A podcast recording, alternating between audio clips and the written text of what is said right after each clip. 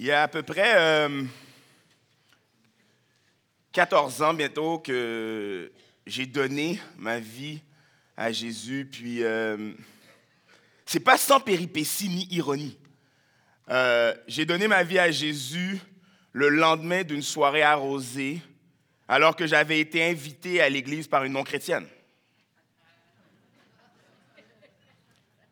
Euh, il y a à peu près neuf ans, Dieu a déposé sur mon cœur l'appel pour un peuple nombreux. Implanter une église en pleine ville à Montréal-Nord.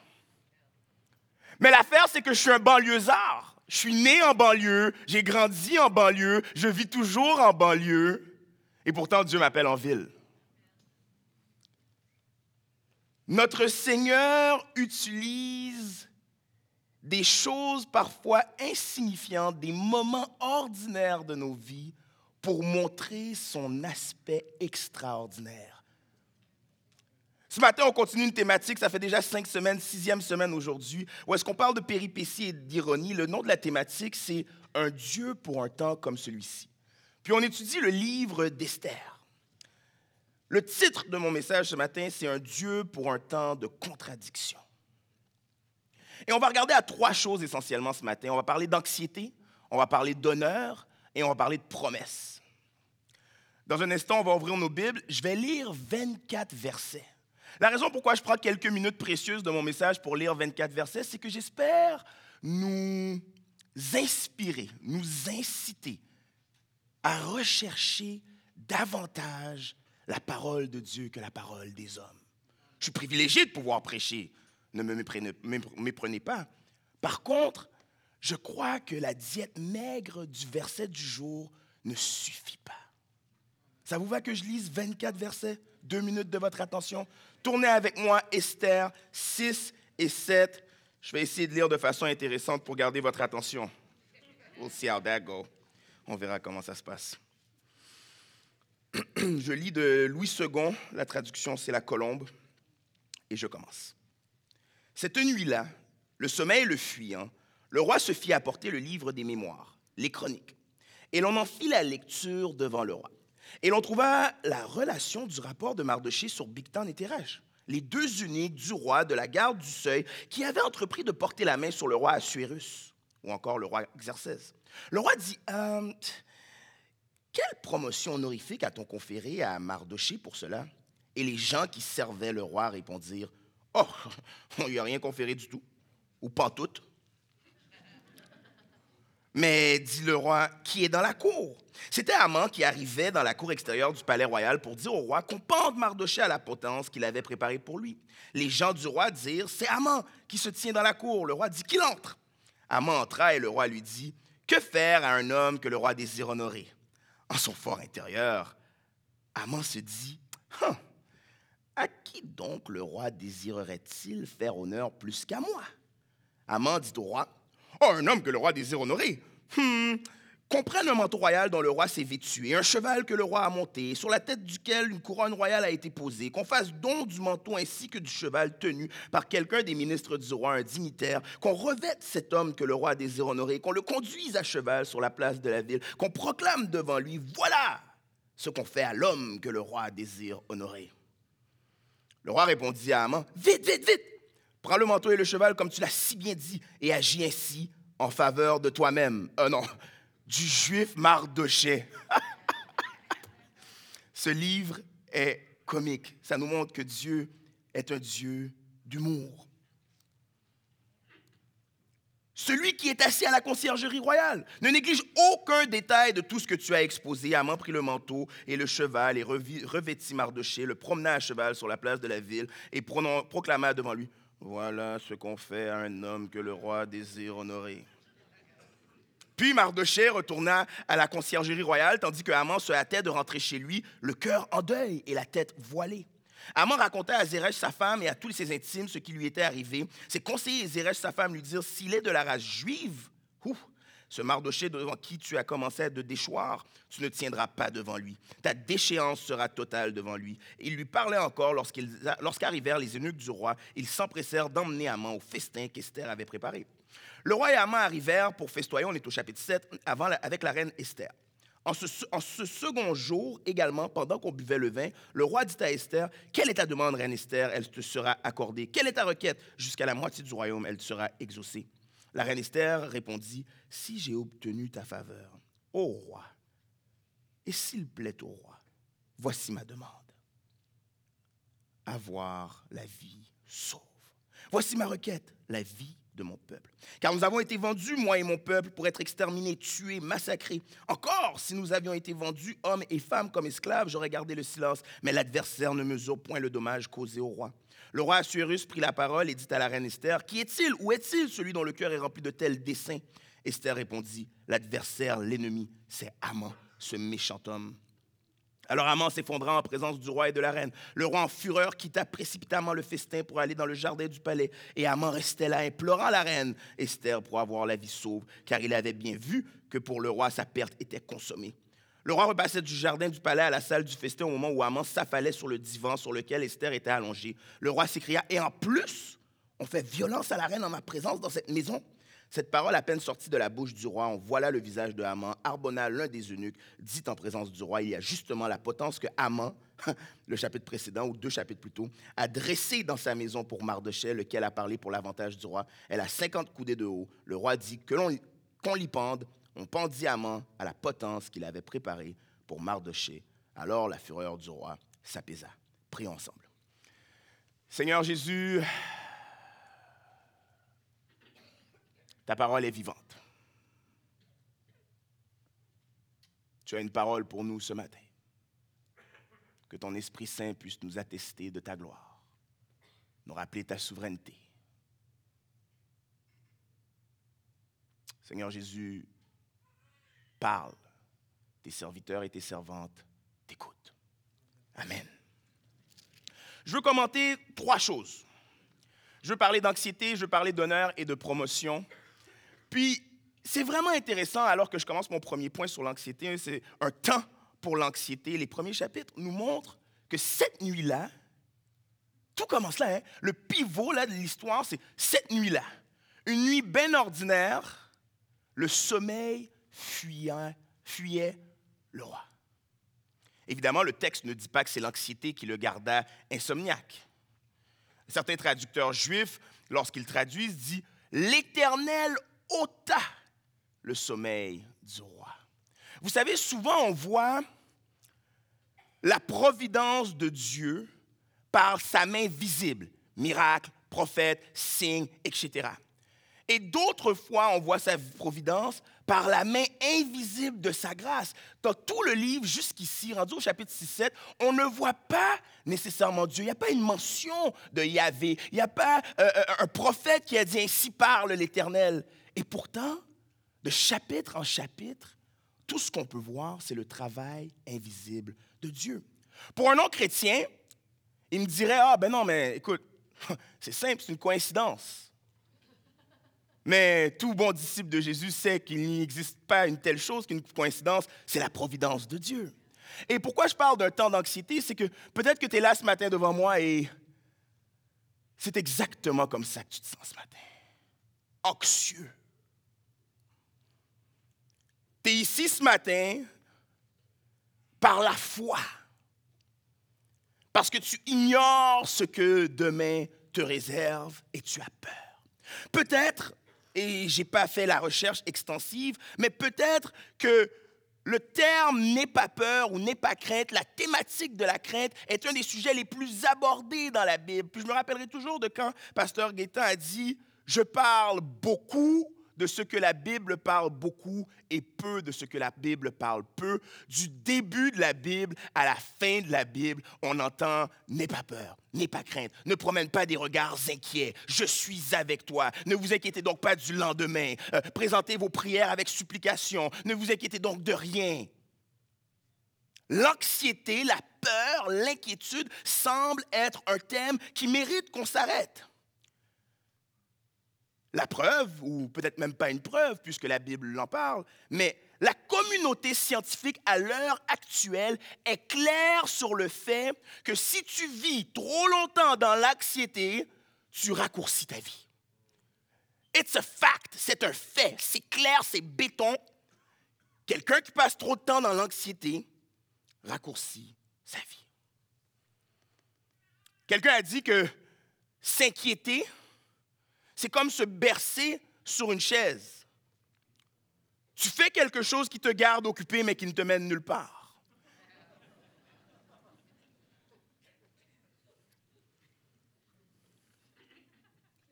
L'Université de Sherbrooke a publié deux rapports en 2021 et 2022 nous disant qu'un jeune sur deux de 12 à 25 présente des symptômes d'anxiété ou de dépression modérés. Santé Canada nous dit que 30% des personnes ou 30% des individus peuvent se voir au cours de leur vie diagnostiqués avec un trouble anxieux et les femmes deux fois plus. L'Église ne peut donc pas rester silencieuse sur la question de l'anxiété. Statistique Canada a fait une enquête auprès de 46 000 personnes et 88% de ces 46 000 personnes ont avoué être anxieux ou éprouver un symptôme d'anxiété deux semaines avant l'enquête.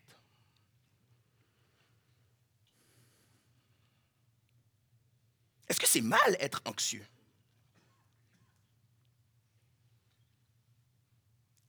Luc 22 nous rapporte que Jésus, étant euh, sur le bord d'aller à la crucifixion, éprouva de l'angoisse jusqu'à en pleurer des gouttes de sang.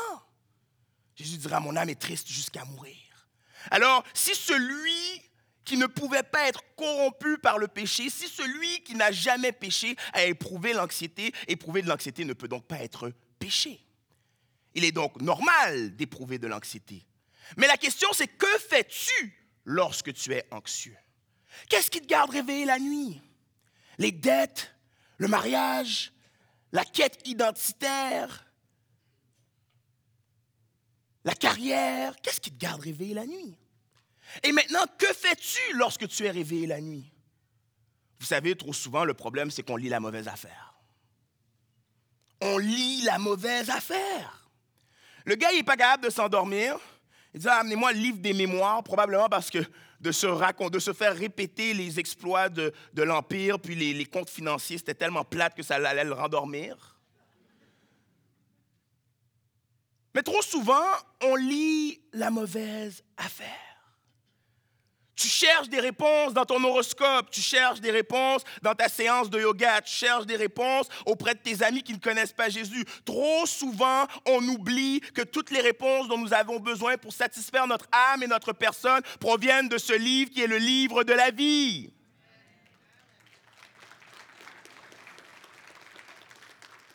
Comment ça se fait que tu n'es pas encore sur le plan biblique de l'Église? Pourquoi tu n'as pas embarqué avec nous?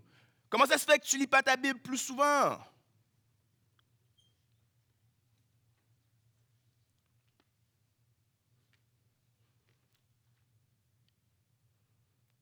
Réalisons quelque chose.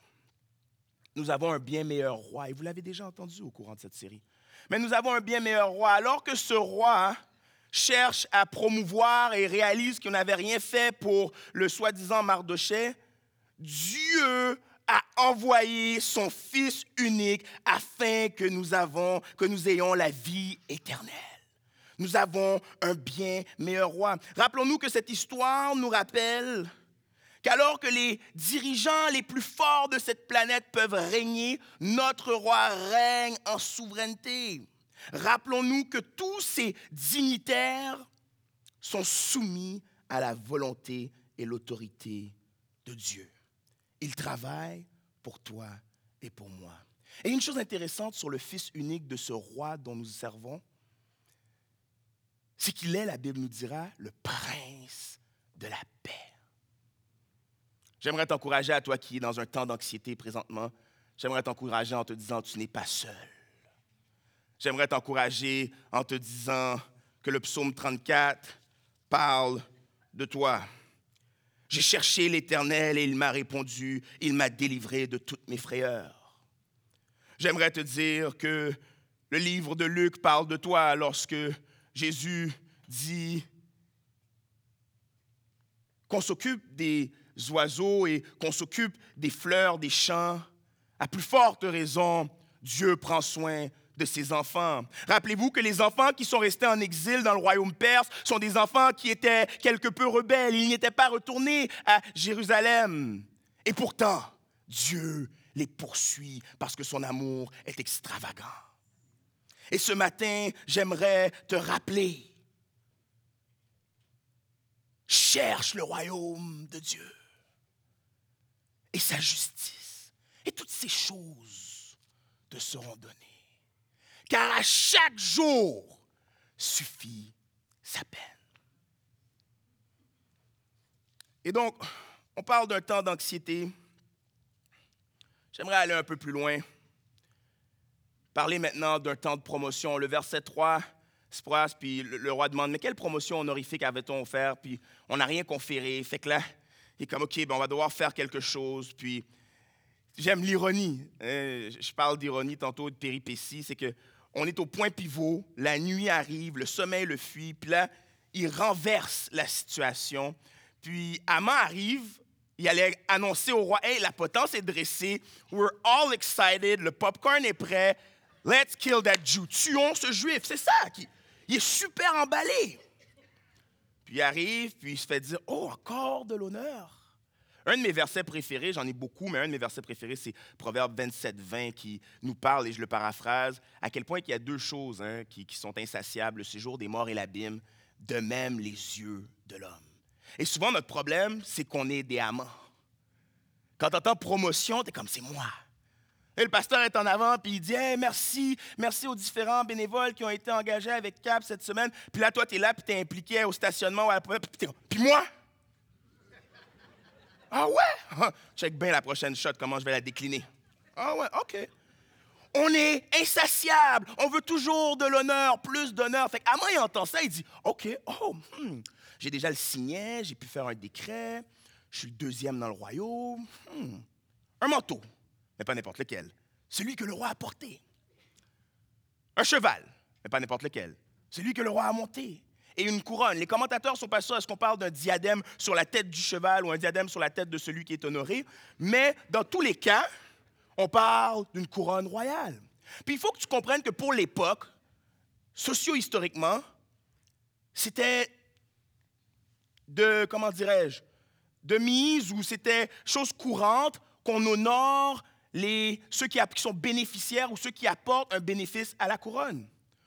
Hérodotus, qui est un des grands historiens, nous raconte que un des frères de euh, Xerxès avait passé près, près de la mort et quelqu'un lui en avait délivré, on l'avait établi gouverneur.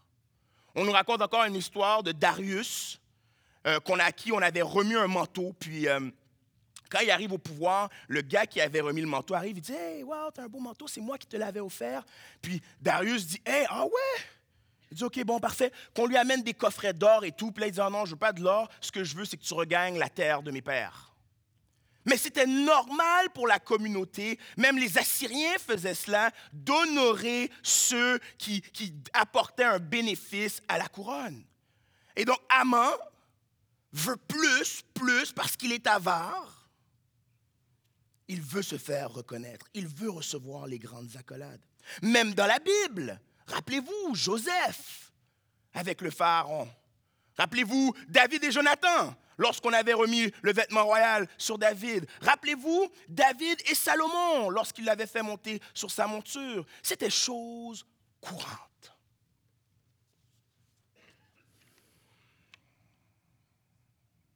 Mais rappelez-vous que Dieu résiste aux orgueilleux. Rappelez-vous que l'humilité précède la gloire. Vous savez, l'honneur, pour moi du moins, est un prélude de ce que l'adoration est. Certains diront non, c'est deux choses complètement distinctes, mais l'honneur, si je peux me permettre de vous lire, l'honneur fait référence au respect, à l'admiration ou à la reconnaissance démontrée à un individu ou à quelque chose dû aux qualités, aux accomplissements ou à leur action. Par exemple, une personne pourrait être honorée pour sa bravoure, son service ou sa contribution à la société. Alors que l'adoration, sur un autre plan, fait généralement référence à une révérence, une adoration, une dévotion à une divinité ou autre figure religieuse. L'adoration peut également faire référence à une extrême admiration et un respect extrême envers quelqu'un. Et pour moi, je trouve que le prélude de cet honneur que le roi veut attribuer fait référence un peu à, ou du moins nous permet de faire prélude à l'adoration. Qui adore-t-on? On ressemble à qui On ressemble au roi? La Bible va dire que là où est ton trésor, là aussi sera ton cœur. Et qui est le roi de ta vie? J'ai une question pour toi. Le désir de, gloire et d'honneur d'Aman est évident, on s'entend là-dessus. Mais si Dieu te soumettait complètement à des activités dépravées, qu'est-ce qui te prendrait au piège? Qu'est-ce que tu désires plus que tout? L'argent, le confort, la stabilité, la sécurité, la gloire, la popularité. Ah, si j'avais ça, Pasteur Guétan, je serais heureux. Oh, mais si j'avais ça, je te le dis, si j'avais ça, ce serait parfait.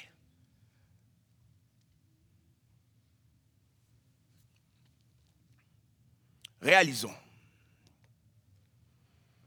que nous avons un meilleur homme. Après avoir dit que nous avons un meilleur roi, nous avons un meilleur homme. Jésus n'est pas seulement Dieu, il est pleinement homme, en tout point semblable à nous. Et j'aime parce que l'histoire, quand je la lisais et que je l'étudiais, m'a vite fait penser à Matthieu 27, quand Jésus est moqué et qu'on lui mettra non pas la couronne royale, mais une couronne d'épines. Quand il a été moqué, qu'on lui donnera non pas le manteau royal, mais qu'on lui mettra une veste écarlate. Ah, ou encore, lorsque Jésus entre dans Jérusalem sur le dos non pas d'un cheval, mais d'un ânon. Lui qui est le meilleur serviteur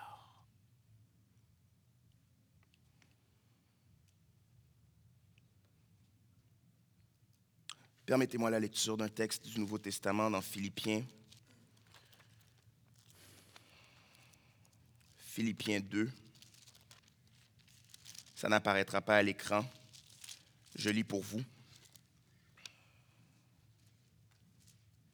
À partir du chapitre 6 ou à partir du chapitre 5. Ayant en vous la pensée qui était en Christ Jésus, lui dont la condition était celle de Dieu, il n'a pas estimé comme une proie à arracher d'être égal avec Dieu mais il s'est dépouillé lui-même en prenant la condition d'esclave, en devenant semblable aux hommes. Après s'être trouvé dans la situation d'un homme, il s'est humilié lui-même en devenant obéissant jusqu'à la mort. La mort sur la croix. C'est pourquoi aussi Dieu l'a souverainement élevé et lui a donné le nom qui est au-dessus de tout nom, afin que tout genou fléchisse dans les cieux, sur la terre et sous la terre, et que toute langue confesse que Jésus-Christ est Seigneur à la gloire de Dieu le Père.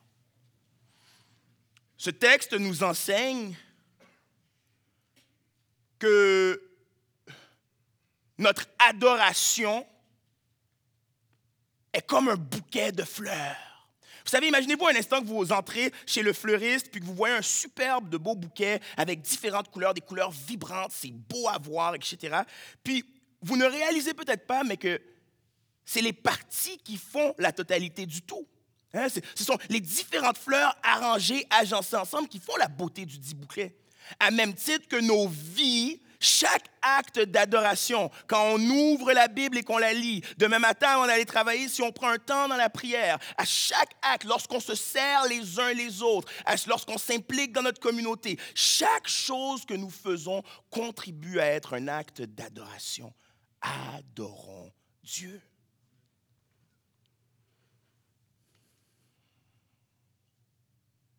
Puis vous savez, tout, au long de cette série, on parle de quel Dieu nous servons et quel Dieu nous suivons. Et après avoir dit que c'était un Dieu pour un temps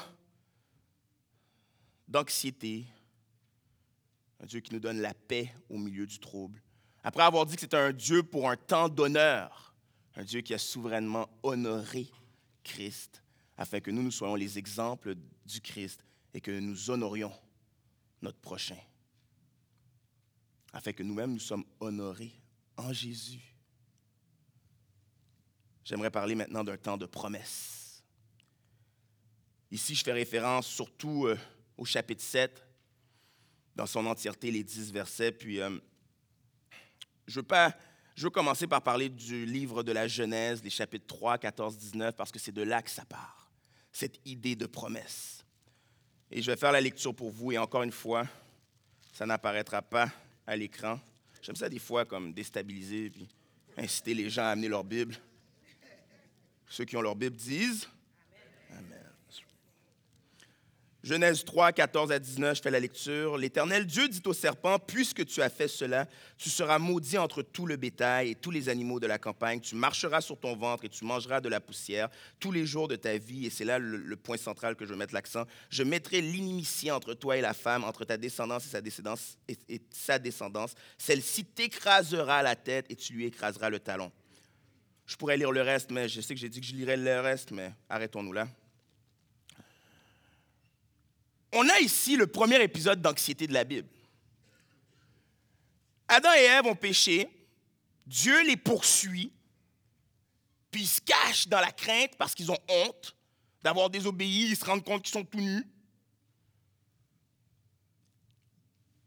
Et de là vient la promesse que le livre Esther fait référence et je vais vous prouver.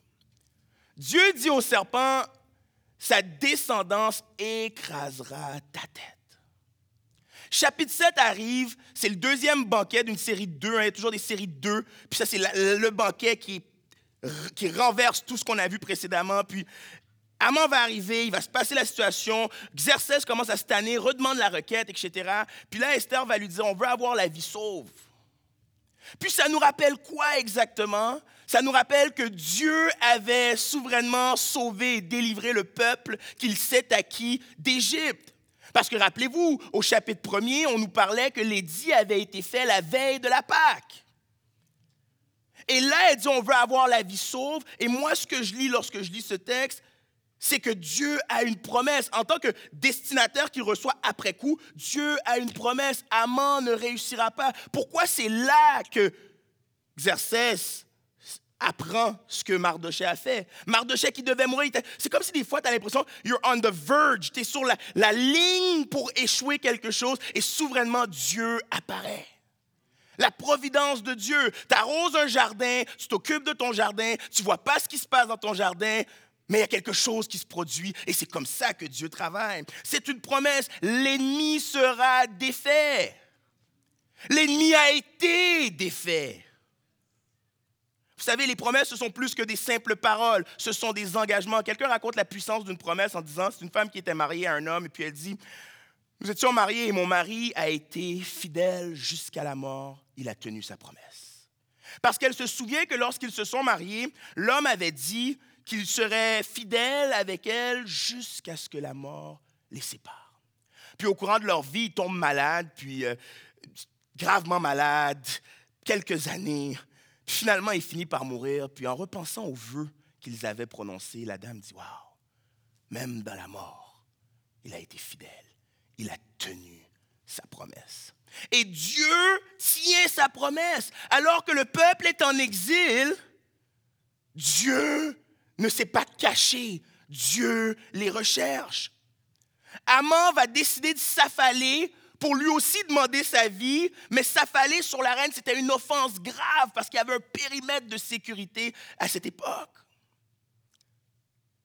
Amant va avoir dressé la potence au chapitre 5, et pourtant il s'y retrouve au chapitre 7.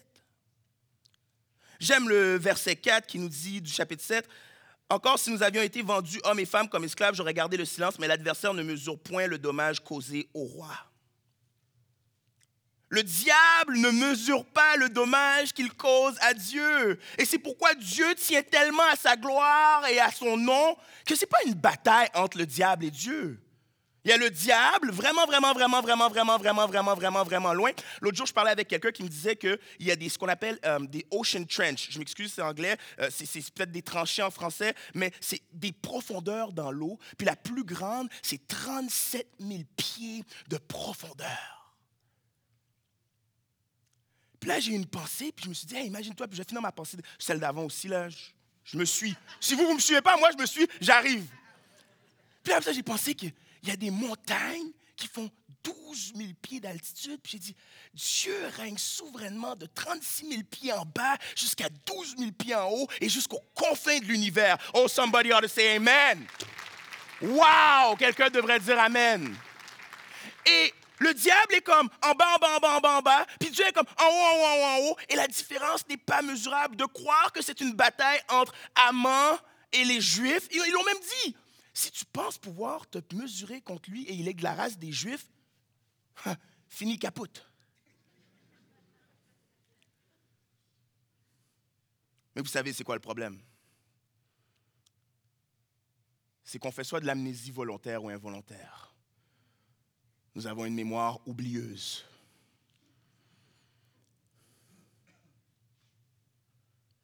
Un homme avait un rendez-vous, puis euh, super pressé, est un peu en retard. Il part une première fois, il a oublié de faire sa barbe. Il retourne, il dit Oh, j'étais dans la lune. Fait sa barbe, repart une deuxième fois, ne trouve pas ses clés. Retourne à l'intérieur, prend ses clés, puis dans l'auto, il conduit, puis il est super fru, puis il est comme Qu'est-ce qui m'arrive? Je vieillis. J'en perds des bouts. Il dit, ça marche pas, tu sais. Puis il décide de commencer à mettre en place des, pratiques, des, rappels sur son téléphone, des listes. Il demande à des amis proches, hey, tu sais, des fois, je t'envoie envoie-moi un texto pour me rappeler ça. Puis je pense que c'est un peu comme nous. On oublie que ce livre contient 9000 promesses. On oublie que le pied de Jésus a écrasé la tête de Satan.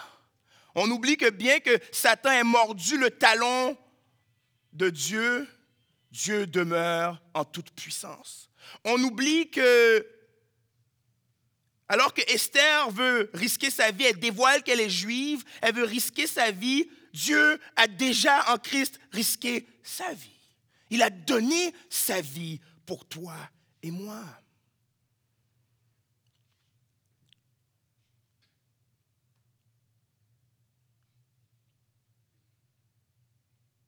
Nous avons de bien meilleures promesses en Jésus. C'est une promesse que le peuple va avoir la vie sain et sauve, Amant va être pendu, puis on va sûrement effacer les dits qui avaient été décrétés, on va l'amender. Mais nous avons une bien plus grande promesse, celle de la vie éternelle, l'assurance du salut.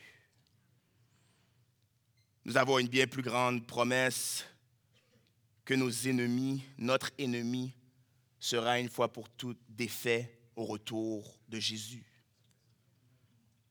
Si tu ne connais pas Jésus, c'est ce matin à 10h10 ton opportunité de venir à Jésus, lui qui t'attend à bras ouverts.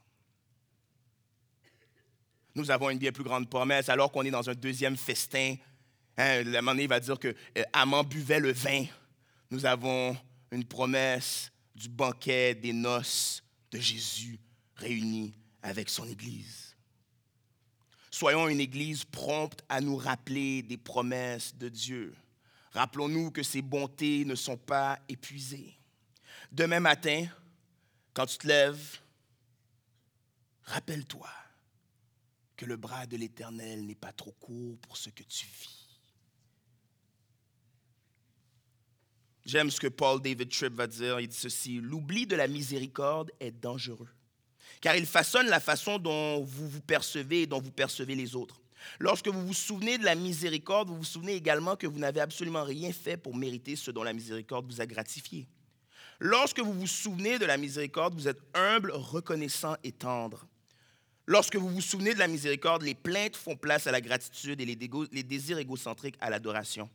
Mais lorsque vous oubliez la miséricorde, vous vous dites fièrement que ce que vous avez est le fruit de votre travail.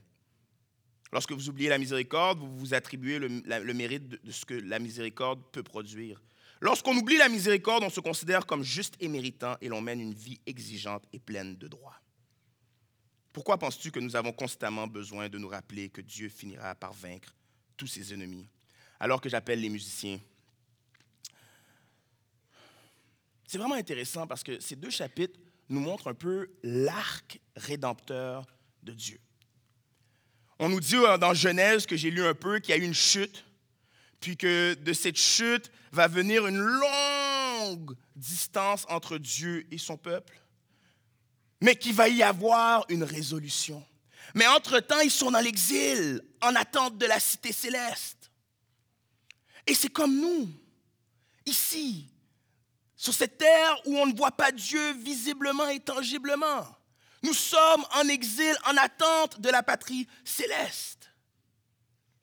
Mais il a fallu que par un moyen ordinaire, un geste ordinaire, la naissance d'un bébé à Bethléem et la crucifixion de cet homme rendu adulte, ce fut le pivot, le renversement.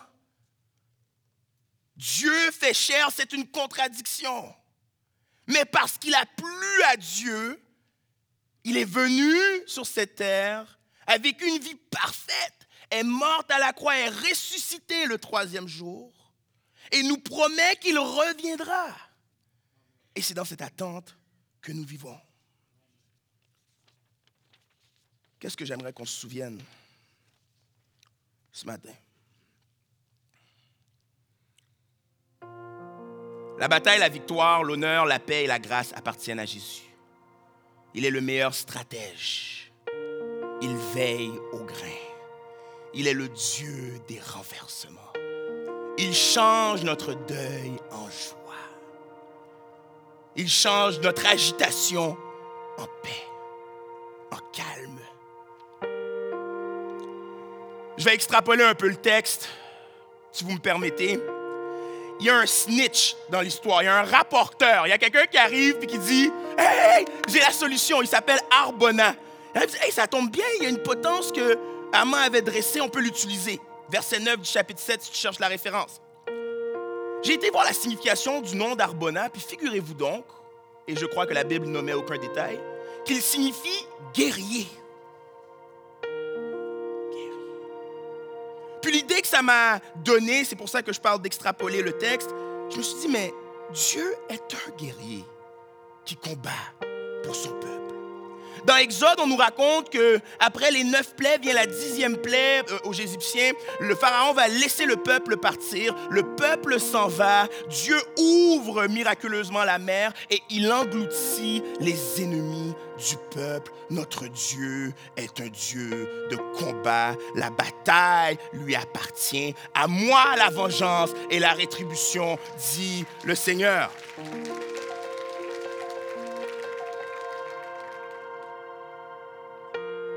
fais deux appels ce matin. Je fais un appel euh, à venir à Jésus, comme j'ai déjà dit.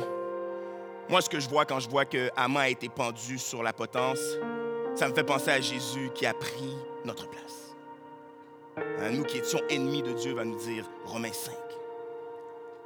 Jésus a pris ta place à toi qui ne l'as pas encore déclaré comme ton sauveur et ton Seigneur. Viens à Jésus.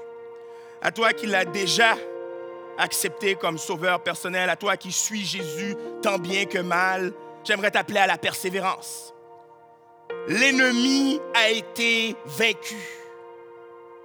Persévère en Jésus. Jésus revient une fois pour toutes éliminer la présence du péché. Apocalypse 22 nous dit qu'il y a un temps où il n'y aura plus de larmes, ni de douleurs, ni de crainte. Un temps où les nations, les différentes nations seront réunies pour adorer Jésus. Et alors qu'on parle de banquet et de festin, c'est ce que nous allons faire ce matin, festoyer ensemble dans l'attente et l'espérance de la venue de Jésus. Dans un instant, on va prendre la communion.